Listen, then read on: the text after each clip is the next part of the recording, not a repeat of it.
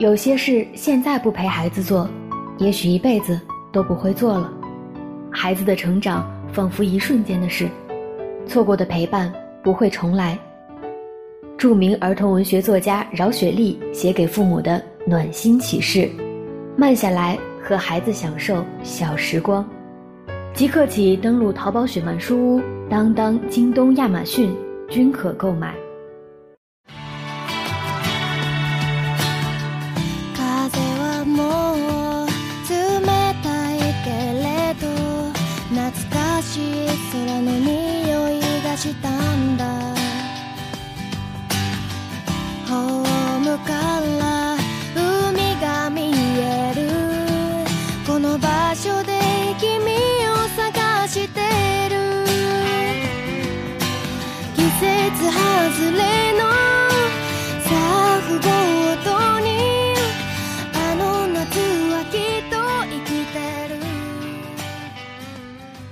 Hello，大家好，这里是雪漫电台，我是石榴。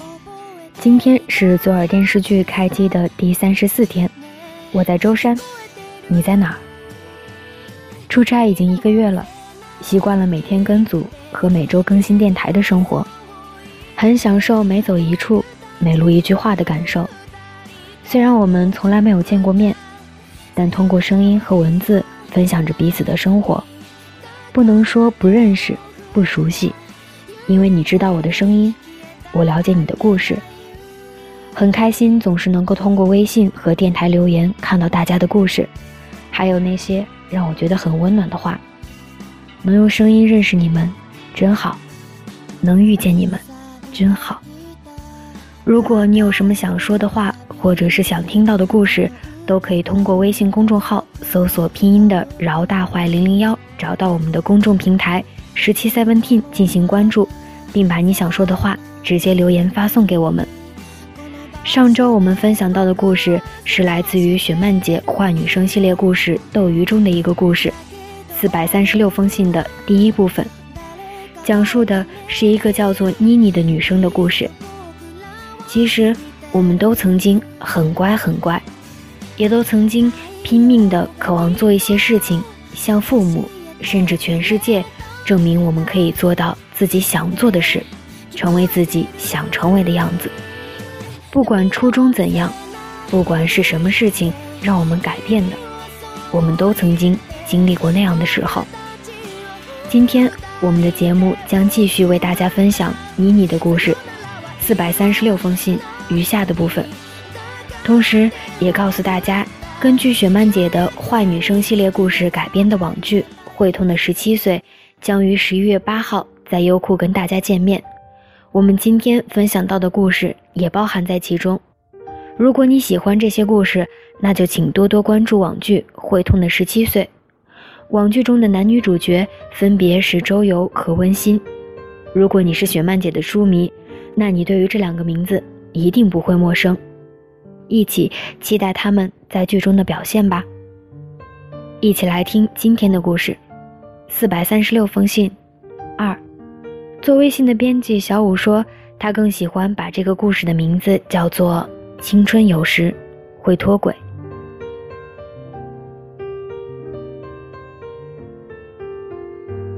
到了那里，我才知道我要去的地方不是艺校，而是一个行走学校。也许有人不知道什么是行走学校，我只能说，这里就是一个监狱。所有管不了自己孩子的父母都会把孩子往这里送。我爸妈跟别人借了钱，骗了我，把我送到这个鬼地方。我知道自己上当了，吵着要回去，又哭又闹，什么招都用尽了。我以为他们最后会妥协，谁知道他们居然借口上厕所，然后偷偷走了。他们就这么走了，不告而别。我忽然有一种被抛弃的感觉。从此，我独自开始了我的噩梦。从第一天起，我就遇到了我从没遇到过的羞辱。晚上熄灯后，我躺下准备睡觉，结果同屋的一个小女孩小丽居然走过来，在黑暗里对我说：“哎，你有烟吗？”我没理她。结果过了一分钟，她抄起一把椅子砸在我身上，我感觉到一阵剧痛。我从床上爬起来想反抗，结果他摁住我的手，把我一下子摔在床上。他冷笑了一声说：“哼，就凭你，还是想想怎么多活几天吧。”我知道他们是要给我个下马威。我是一个新人，不听话就别想好过。那个晚上我根本就不敢合眼。第二天我困极了，但是还要强撑着爬起来做早操。因为他们告诉我，如果我不听话，就会被揍，甚至会被打死，然后丢到后山。家长们要是来找，就说跑掉了，找不到了。我们连手机都不能用，按学校规定，手机都要上交，每个月只有十五号的时候才会暂时发给我们，给家长报平安。我第一次给我妈打电话的时候，我在电话里破口大骂。用各种我能想到的粗话、脏话，我恨他一声不吭地把我丢在了这个鬼地方，可我妈却只在电话那端跟我说：“你要听话，要乖。”我想起了阿坑，想起了我的朋友们，还有我的小床。我抱着电话开始哭，我说：“妈妈，我求求你，带我回家好吗？”但他没再说任何一个字，轻轻地把电话挂了。我死心了，这里的生活让我生不如死，不仅仅是教官管理苛刻，还要承受同学的侮辱，我每天都过得提心吊胆。尽管如此，还是经常会被他们以各种理由殴打。我打不过他们，只能钻进被子里，蒙着头默默承受。我还学会了自残，用小刀、钥匙等一切尖锐的东西划自己的胳膊，一刀。两道，三道，流出血的时候，因为痛，我才有了真实感，才觉得自己的委屈都流了出来。这样的日子过久了，我终于明白，无论是倔强还是求饶，这个时候都不管用了。想让自己好受一点，就得学会装。我开始去讨好同学，买好吃的请他们吃。慢慢的，他们开始接受我了，不再抵触，也不再用那种恶狠狠的眼光瞪我。我知道他们并不喜欢我，可我需要朋友，哪怕只是一时的，也没有关系，至少能让我别再孤独。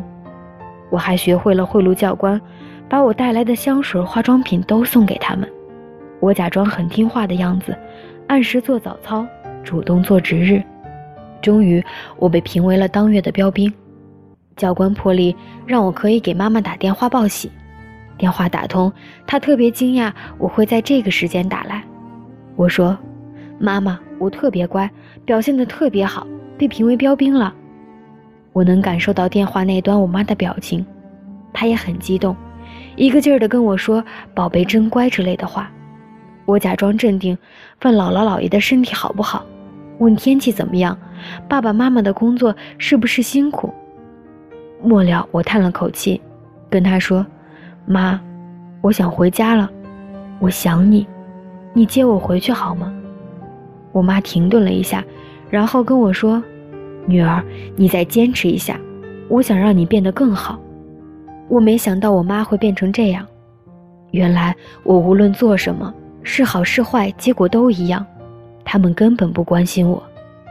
那一刻起，我彻底失控了，将身旁所有的东西砸到地上，对着手机大喊：“那你永远也别管我了，让我死在这里好。”然后我把手机狠狠地摔在地上。我再也没有兴趣装下去了。我想到了逃跑，但毫无逃跑经验的我当然没有成功。我跑出校门几十米就被抓了回来，教官罚我禁闭，将我关在了小屋里。夜里，屋子很安静。我想起后山的那些鬼故事，吓得一个人躲在角落里，抱着自己发抖。我忍着不让眼泪掉下来。我告诉自己：“你必须勇敢。这个世界上没有人能保护你，没有人爱你，只有你自己。”就在这个时候，窗户吱呀一声开了，我吓死了，大叫了一声，听到小丽的声音，她说。妮妮，快接着，我给你带了点吃的。我眼泪汪汪的跑到窗边，他从今天的晚饭里给我留了一个馒头，我狼吞虎咽地吃下去，然后听他说：“明天你认个错，估计就能出来了。”我看到黑暗中他笑嘻嘻的样子，一下子就哭了出来。我问他：“你为什么帮我？”他说：“都是朋友。”这句话在我心里像一道光，唰的一下就让我不觉得害怕了。他陪我聊了一会儿，说了自己的生活，还有在这里称王称霸的事儿。我猜其中很多部分也是他乱讲，可我还是做出听得很津津有味的样子。我想他一定很孤独吧。第二天早上，我按照他说的方式跟教官去认错，我一脸可怜相。说自己太想家了，所以太难受，下次再也不敢了。我的演技极好，教官看我可怜，就放我回去了。从那之后，我跟小丽成了最好的朋友，坏事一起扛，好事一起想。有一天，小丽在课操结束后，凑到我的耳边说了一句：“我们在做一个大计划。”我吓了一跳，忙问她是什么。她神秘地跟我说：“逃跑吧。”那一次，因为收买了某教官，我们成功的逃了。四个女孩趁着周日晚上教官开会的时候，逃到了后山，沿着后山的小路跑了将近三个小时，终于到了山下的村庄，找了一辆黑车把我们送去了火车站，买到了去新疆的四张站票，并成功的登上了火车。我不愿意去回想在新疆的日子，如果人生有删除键。我愿意把这一节放进回收站，永远删掉，毫不留恋。我们几个女孩挤在一间小屋里，白天无事可做，晚上就去上班。像我们这么小，能做什么？主要就是陪酒。男人的钱还是好骗的，说两句好听的，钱就到手了。我赚的最少，因为我只陪酒。我爸从小对我的教育，此时还是起了很大的作用。我觉得我再没钱，也不能出卖别的东西。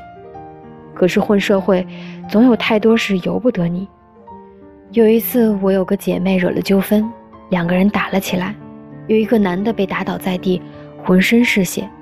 他们拿了一把刀给我，对我说：“去，把他捅死，不捅死我们就捅死你。”我走到那个男的面前，他躺在那里，眼里全是乞求，我根本下不了手。但是我想，如果我不动手，可能躺在那里的就是我。我闭上眼睛，浑身颤抖，朝着他的小腿扎了一刀。后来我再也没见过那个男的，我不知道他到底怎么样了。但我常常做噩梦，梦见他浑身是血，提着刀追着我。多少次我从梦里哭醒，我想起我爸妈，却又恨他们。我不知道他们为什么会那么狠心。非要把我逼到这一步，但我还是想回家。我再也没有办法承受现在的生活。我让朋友给我妈打了个电话，我说如果她答应不送我回行走学校，我就回去。我朋友放下电话后对我说：“你妈给学校打电话，他们说你跑了。这些天她快疯了。她说只要你肯回去，她再也不逼你了。”就这样，我又一次回到家。我坐了很长时间的火车才到，下车后我在车站等着，旁边是我的行李箱子，已经被一路的逃亡摔破了，勉强还能拖着走。车站里人来人往，直到我看见一个身影直接朝我奔过来，是我妈，她扑过来一把抱着我，眼泪沿着我的脖子一点一点地流进衣服里，湿得难受。我也有点想哭，可是更多的是委屈。不是你们把我丢下的吗？现在哭什么呢？车站人来人往，他却哭得无法抑制，甚至直接跪在了地上。回家之后，我妈给我厚厚的一叠信，他说我在行走学校的时候，只要他想我了，就会给我写一封信。可是我不敢看，又偷偷地塞回了抽屉里。我的心很痛，那些噩梦一遍一遍重复，侵蚀着我。我妈给我找了很多心理老师，每天变着方法让我上课做治疗。可她每次装作不经意的给我介绍心理老师的时候，我都觉得有病的是她。我爸帮我联系了一所重点学校，让我去读书。其实我不想读了，但还是答应了他们。他们又要求把头发剪了，还没收我的手机。我倔脾气上来了，他们越要求我就越不想给。他们又吵了起来，推搡中我没站稳，一头磕到柜角。我当时的第一个念头就是，既然如此，那我干脆死给你看，不就是比谁更狠吗？我冲到厕所，抄起一个玻璃杯往墙上一砸，拿出玻璃碎片，在手腕上径直划了一道。这个动作我并不陌生，妈妈吓坏了，抢过我手里的玻璃，手腕流了很多血。我慢慢的靠墙蹲下来，我心里有一个声音一直在响，他说：“一切要是就这么结束了，该多好。”我妈是个医生，会急救，她用毛巾按在我的伤口上，扶我躺在床上，眼泪一滴一滴掉下来。我爸坐在电视柜旁，一根接一根的抽烟。他的态度明显的软了下来，他说：“你就不能听话，让我们省心点吗？”我看着他烟雾缭绕的样子，我知道他老了，根本没劲儿跟我打架。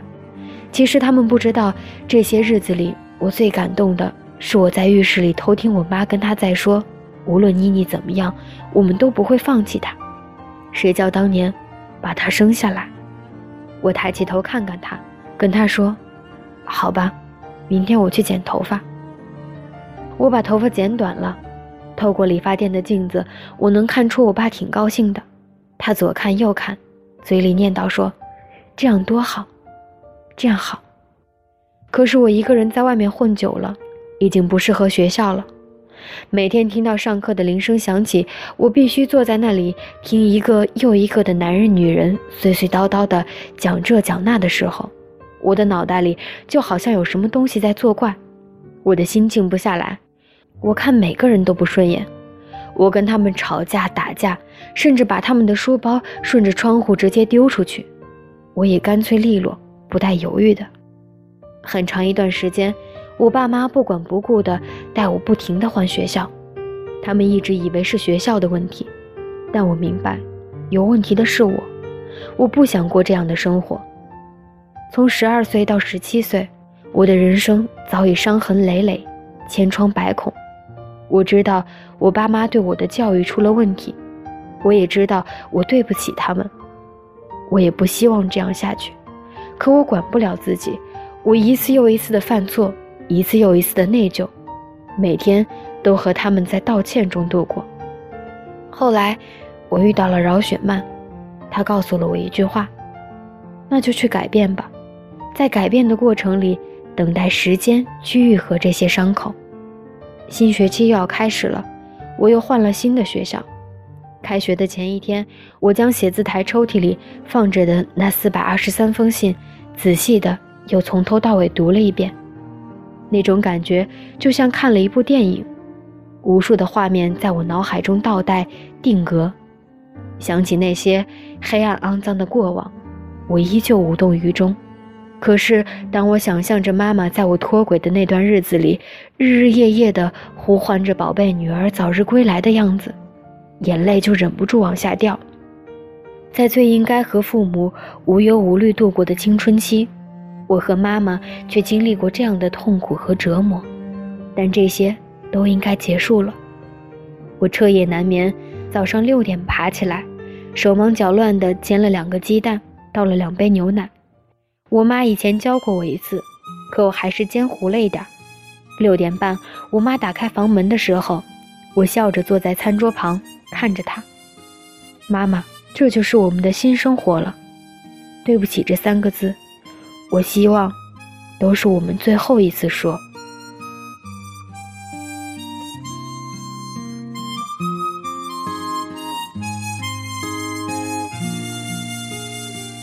如今的我总是感到迷惑，像阵风，不知明天的方向。有时失落，偶尔沉默，孤单，现实的重量，它在微弱的肩上。谁在追赶？谁在旁观？谁在寻觅的路上转了几个弯？谁在沮丧？谁在悲观？故事分享完了，我特别喜欢里面的一句话，那就去改变吧，在改变的过程里，等待时间去愈合这些伤口。如果曾经你也像妮妮这样，或者是受过类似的伤，我希望这句话同样能治愈你。不论曾经发生过什么，你经历过什么，我都希望从明天起，听完这个故事的你能有一个新的开始。过去的就让它过去，时间会治愈你所有的伤口，而你要做的就是一直往前，去发现，去寻找，去获得你想要的一切美好。十一月八号的时候，根据雪漫姐的坏女生系列故事改编的网剧《会痛的十七岁》将在优酷跟大家见面。我们今天分享到的这个故事也包含在其中。听完故事的你，可以在十一月八号锁定优酷，守住初放送。希望通过看网剧，你能从故事中获得勇气和力量，在未来的路上勇敢前行。收看网剧，并通过微信搜索拼音的“饶大坏零零幺”，找到我们的微信平台十七 seventeen 进行关注，把你想说的话直接留言发送给我们，就有可能获得石榴送出的坏女生系列故事书。我们今天分享的节目到这儿就结束了，我们下周再见。当初的梦想实现了多少？还有多少埋葬在路上？美丽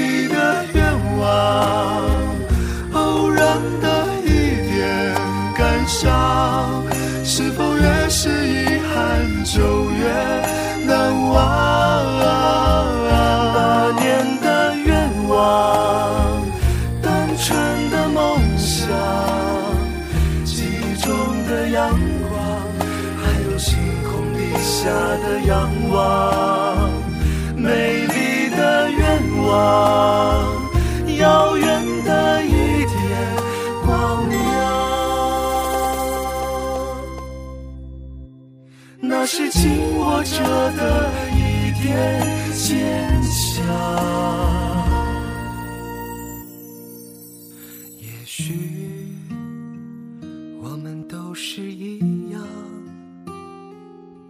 像吃饭，不见未来的彼岸。有时脆弱，